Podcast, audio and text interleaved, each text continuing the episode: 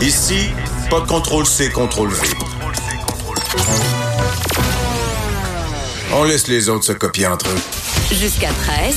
Vous écoutez DES de 11 à 13. Euh, on a parlé tantôt d'un dossier qui me qui me touchait beaucoup là, les gens qui ont leur téléphone en main tout le temps euh, en train de prendre euh, bon tout, tout, tout, ce qui se passe et incluant des, des, spectacles de musique au complet. Mais un autre dossier social disons là, de, de, tous les jours qui me m'embête pas mal c'est la gestion des bon je prends le transport en commun je voyage entre autres en métro en, en autobus beaucoup la gestion des places réservées. Mm -hmm. Oui. Euh, qui est une source des fois de questionnement pour bien des gens. Des, les places prioritaires, bon, on s'entend dans les transports en commun, dans le métro, quand on voit quelqu'un avec une canne, avec des des, euh, des béquets, quand l'espèce d'handicap est visible, ben là, il n'y a pas de problème, on, on, se lève puis on donne notre place à, à cette personne-là. Sauf qu'il y a quand même des zones floues, OK? Je donne un exemple. Il y a un enseignant universitaire de 62 ans qui s'est fait offrir une place euh, prioritaire dans le métro par un jeune homme dans la vingtaine, puis ça l'a complètement insulté. Il en a parlé sur les médias sociaux. Il y a même une fille qui s'est dit Hey, moi, j'ai donné ma place à quelqu'un qui avait qui, qui, était âgé dans la soixantaine, puis la personne m'a regardé avec haine et avec dédain. Donc, on se pose la question quand est-ce qu'on se permet d'offrir notre place à combien à... vieux c'est oui, poli? exactement puis il disait qu'il y avait comme une espèce de seuil une loi non écrite de à partir de 75 ans tu te lèves tu donnes ta place mais c'est sûr que ah, moi c'est une dame de 70 ans qui est là puis qui s'accroche tant bien que mal pendant que le métro roule je vais lui offrir ma place mais il y a un sociologue spécialiste euh, de la vieillesse qui dit que bon cet acte serviable de base qui est d'offrir sa place à quelqu'un dans le besoin a un effet miroir parce qu'on n'admet pas de vieillir forcément ce sont les autres qui nous l'apprennent. Fait qu'on se fait lancer en plein visage une image de nous-mêmes qu'on n'est peut-être pas prêt à accepter nécessairement. Tu sais, il y a l'âge qu'on a, mais il y a aussi euh, l'âge qu'on qu ressent. Qu'on ressent. Souvent, on se sent pas exactement, exactement. notre âge. Tu sais, je veux dire, quelqu'un de 60 ans dans Dans ma tête, tu m'enlèves un bon 5-10 ans. Là. Oui, tu sais. Puis c'est la même chose pour les femmes qui, qui paraissent enceintes. Moi, là, je veux dire, je sais pas si vous faites des crises ou si vous avez le colon irritable, mais moi, je me suis déjà fait, euh, on m'a déjà offert une place parce qu'on pensait que j'étais enceinte juste parce que j'avais le bedon enflé. Mais ça arrive, là, mettons, chez un gars, là, tu poses pas, justement, tu poses pas de cette question-là, mais mettons, tu as mangé là, le plus gros burrito du monde. du monde pour dîner, puis euh, ça t'a pas fait. Je veux dire, oui. c'est comme une bille. Là. Et euh, n'importe quelle fille en super forme, tu vas te dire, ah ben, ben, il y a peut-être de quoi. Ça m'est arrivé il y a quelques, euh, quelques jours à peine dans le métro. J'étais vraiment content d'être déjà debout parce que euh, la, la, la femme était exactement entre les deux, là, à dire, si, tu, si elle dit je suis enceinte, tu dis, ben oui, c'est évident. Mais, mais si elle te dit, oh. mais il y a un doute. Et je, je m'imaginais dans la peau, il y avait quatre personnes qui ont les bancs, euh, mettons, à une porte de métro, là, des bancs réservés. Puis j'imaginais le struggle, pardonnez-moi l'expression, mais le débat dans ma tête, avoir, être assis là, parce que tu dis soit, soit je suis vraiment un trou de cul, parce qu'il y a une femme visiblement enceinte qui est debout puis qui, qui se fait chahuter. Exact. Mais en même temps, il y a le risque d'insulter là de façon euh, extrême oui. une, une, femme qui, qui est juste une bédaine et qui mérite pas du tout de se de, de, de, de parce qu'elle est capable de se tenir sans aucun oui. problème. Et euh, c'est pas facile de répondre à ça. Mais j'étais dans la même position que toi. Je me dis là, est-ce que la femme fait un peu dans bon point ou est-ce qu'elle est enceinte? Par en même temps Ça m'est arrivé aussi de voir quelqu'un d'âgé et je me suis dit est-ce que je, est-ce que je l'insulte en lui offrant ma place ou est-ce que là j'ai l'air d'une merde parce que je m'assieds puis je suis égoïste puis je donne pas la place à quelqu'un qui a les cheveux blancs. Mais c'est vraiment donc il y a des zones mais, floues. Quand est-ce qu'on agit, quand est-ce qu'on n'agit pas? Je veux dire, moi je vis un malaise souvent à, à cause de ça. Là. Mais j'avais une, une, réponse après réflexion, mm -hmm. une longue réflexion sur ça, là, à voir qu'est-ce que je ferais. Et euh, rendu là, je pense que c'est si la dame est enceinte. Euh, c'est à elle de demander la place. Oui, c'est un bon point. Euh, parce que je me dis, il y a des femmes enceintes qui ça paraît pas du tout là, et elles ont quand même le droit de s'asseoir. Et tu peux très bien demander, est-ce que je peux m'asseoir? Rendu là, si tout le monde dit non, parce que c'est des, écoute, euh, des ben, imbéciles. Des imbéciles. Ça, mais je veux dire, rendu là, ça se demande aussi. Comme je vois des fois des personnes plus âgées, mais je veux dire, le monsieur là ou la madame là, ils sont ont l'air top shape. Euh, tu sais, ils regardent pas du tout les bancs en voulant dire, hey, pouvez-vous me laisser une place? Ils, ont l'air en forme. Je veux dire, le métro, c'est pas non plus le zipper, là, euh, tu sais, dans les manèges. La, la montagne russe, la montagne le, russe. le. Tu, tu, tu m'as l'air en parfaite euh, santé. Euh, pourquoi pas? Et ça se demande parce que j'ai même eu le, le même débat sur moi parce que j'ai eu à un moment donné de sérieux maux de dos. Et euh, me tenir debout dans le métro, c'était pas facile à un certain moment. Puis je me disais, moi, m'asseoir là, puis arrive quelqu'un de plus vieux, j'ai l'air du méchant, alors que c'est moi qui ai besoin d'être assis parce que j'ai, je souffre présentement d'un problème de santé. C'est ça. tu pètes le, la personne plus vieille pète pas mal plus le feu que toi dans une situation où tu as mal dans le dos. Alors, c'est ça que je, je, veux dire.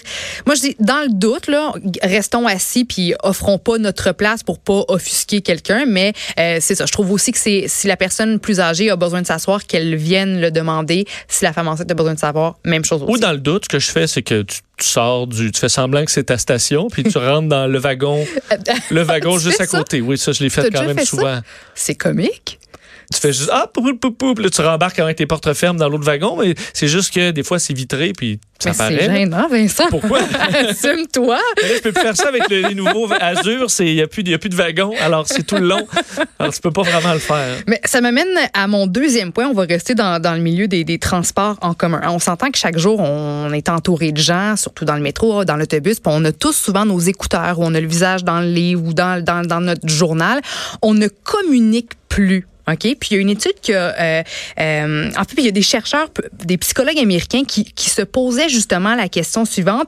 Si on ne va pas vers les autres dans le métro ou dans la rue, est-ce que est-ce que c'est parce qu'on on, est vraiment mieux seul ou est-ce que c'est parce qu'on sous-estime les bénéfices des interactions sociales? Alors, pour arriver à une conclusion, les chercheurs ont demandé à des participants euh, à Chicago d'entrer en contact, de faire du petit small talk avec des étrangers. OK?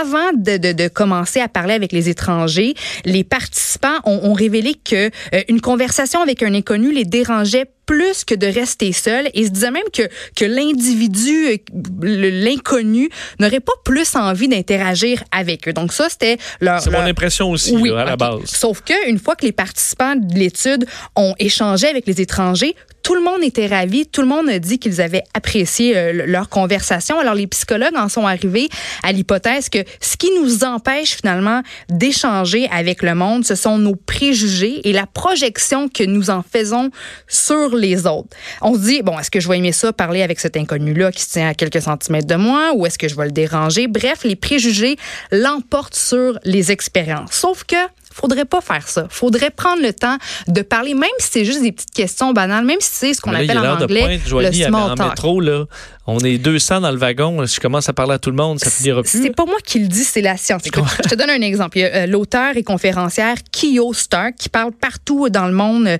de l'importance de, de, de, converser avec les gens qui nous entourent, qui dit que des petits échanges comme Hey, ça va ou Hey, il fait beau, ça veut en fait dire je te vois. OK, je te, ça, ça, me permettrait de, te, de situer l'inconnu, la personne avec qui je parle, dans l'espace, dans le temps. Oui, c'est de reconnaître son, son existence et symétriquement, on se sent exister à travers cette personne-là. Parler de la météo avec quelqu'un qu'on connaît pas, ce serait poétique parce que ça nous permettrait de, de, de, de sentir qu'on vit ensemble sous le même top. Je te, je te rappelle, bon, il y a un article qui est, qui est paru dans le New York Times qui dit que la solitude serait plus mauvaise pour la santé que 15 cigarettes par jour. Puis je me dis, on vit dans un monde où la population est, vieillissante, puis il y a beaucoup d'aînés qui souffrent de solitude. Une des choses que je pense que, sur lesquelles on peut travailler, nous, là, Québécois, c'est, euh, entre autres, au, au, Canada anglais, où les Américains se disent good morning. Nous, c'est parce qu'entre autres, on nous a interdit le bon matin. Là. Je me suis déjà ostiné avec euh, Sophie Durocher là-dessus et d'autres.